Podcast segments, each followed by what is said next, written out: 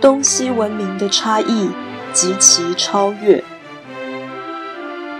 第一讲：文明与文化的差别。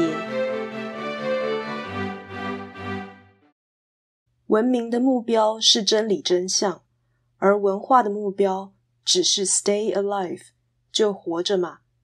活着，于是就讲自己的生活情趣啊，美其名叫生活格调。其实。真的讲格调，又有高下了。说到底，他们还是不敢说的。文明的目标是真理真相，但文明的目的是什么？其实实在说，我们不知道。人活着应该要活得高贵，我们可以这样说。但我们如果说人活着的目的就是要活得高贵，其实这个说法有点夸张。是人已经活着了，被迫要活得像个人，你知道吗？如果我们问自己说：“假使呢，我可以从来不出生，我会不会希望自己没出生？”我相信很多人都是这样希望的。那所以，我们已经活着了。你可以说啊，活着的目的是要活得很高贵。其实这个不是，是你被迫活着了以后。你只好要这样做对的事，所以我们可以说，活着的目标是要做一个有用的人，做一个好人，可以这样讲。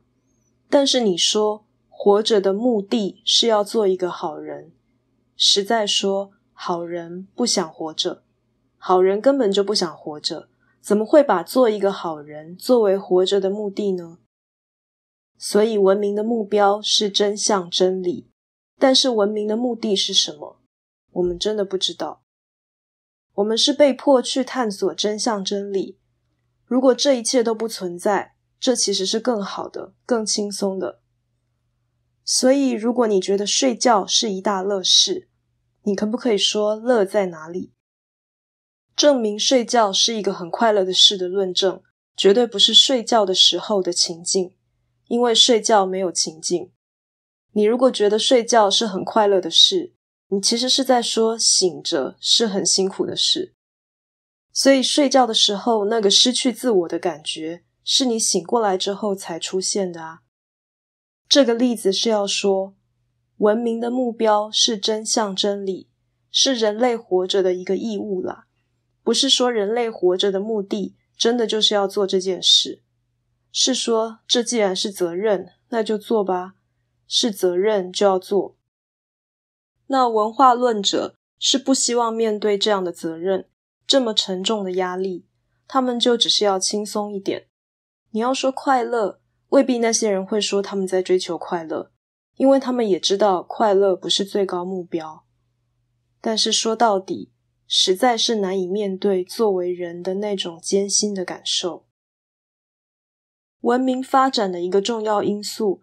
其实就是在面对做人的艰辛感受，所以文明创作有许多东西是在安慰你的心灵，就是说这是一个苦难世界，但是我们要面对。另外一种呢，是让你暂且忘记苦难，而得到一种力量或快乐。所以呢，像音乐可以是安抚性的，可以是振奋性的，对不对？文学也是一样。那这些东西都建立在一个基础上，就是说活着是蛮辛苦的，所以文明经常是人类活着的奋斗历程，也就是它不是一个个人。莎士比亚是英国最伟大的文学家，他的东西受到那么多重视，英国人可以引以为傲，没有错。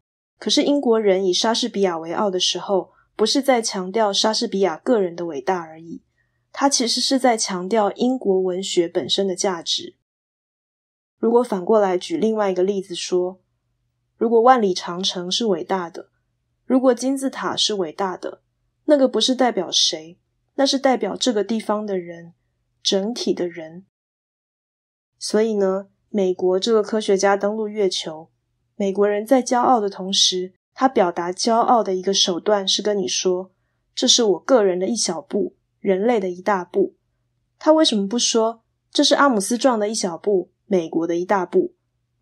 因为你讲这是人类的一大步，确实虽然这是美国的事业，可是美国能做到这件事，不是靠美国自己的力量而已啦。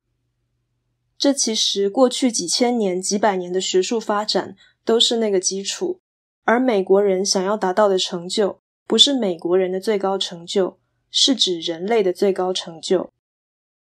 所以会有许多的事物是代表全人类的，那就是文明想要展现的精神。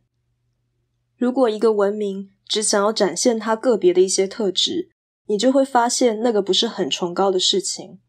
那当你感觉到这是代表全人类的时候，你的标准就会提高。如果那只是个别区域的立场，那标准是很低的。文明的要求是要同化 （assimilation）。文化的立场可能会造成所谓的异化，现代很多人翻译成韩化 （acculturation）。要知道，这个 A 开头呢，像 alien、alienate，A 呢是非，acculturation 呢，culture 这个字把它变成动词，非常勉强的一种造词的手段。就是 culture 本来是名词，偏要把它变成动词。那 a c c 加一个 c，这是拼音的一个原则吧，或是一个美化拼音的做法。而这个 a 是非或异类的意思，所以 acculturation 其实是一个文化再进一步的分化分歧。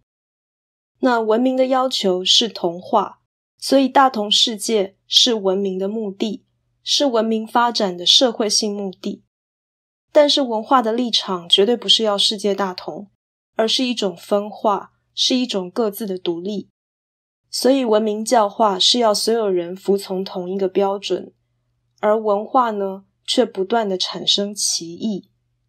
所谓的 culture shock，文化的震撼，culture shock 这种说法呢，是很暧昧的。就是说，你到了一个国家，你对他的文化一时之间不熟悉，人家靠左走，你靠右走。你可以说这叫 culture shock，或者说人家打招呼的方式是亲吻你的脸颊，你就觉得这 culture shock。但是讲 culture shock，就是不想要去思考以文明标准来讲这样做好不好。你不要那么介意他的文化的立场。如果你认为打招呼就口头问候就好了，你可以拒绝跟他拥抱。你为什么人家抱你，你就要跟着抱？所以不要觉得自己这样叫入境随俗。因为那可能是不合理的。东西文明必然交汇，这不仅是因为这个世界真的很小，而且更重要的是因为文明的性质是一致的。当文明的性质或目标是一致的，文明的发展到最后一定会有殊途同归的现象。那再加上这个世界就这么小，文明的接触会验证了文明的同一个目标或方向。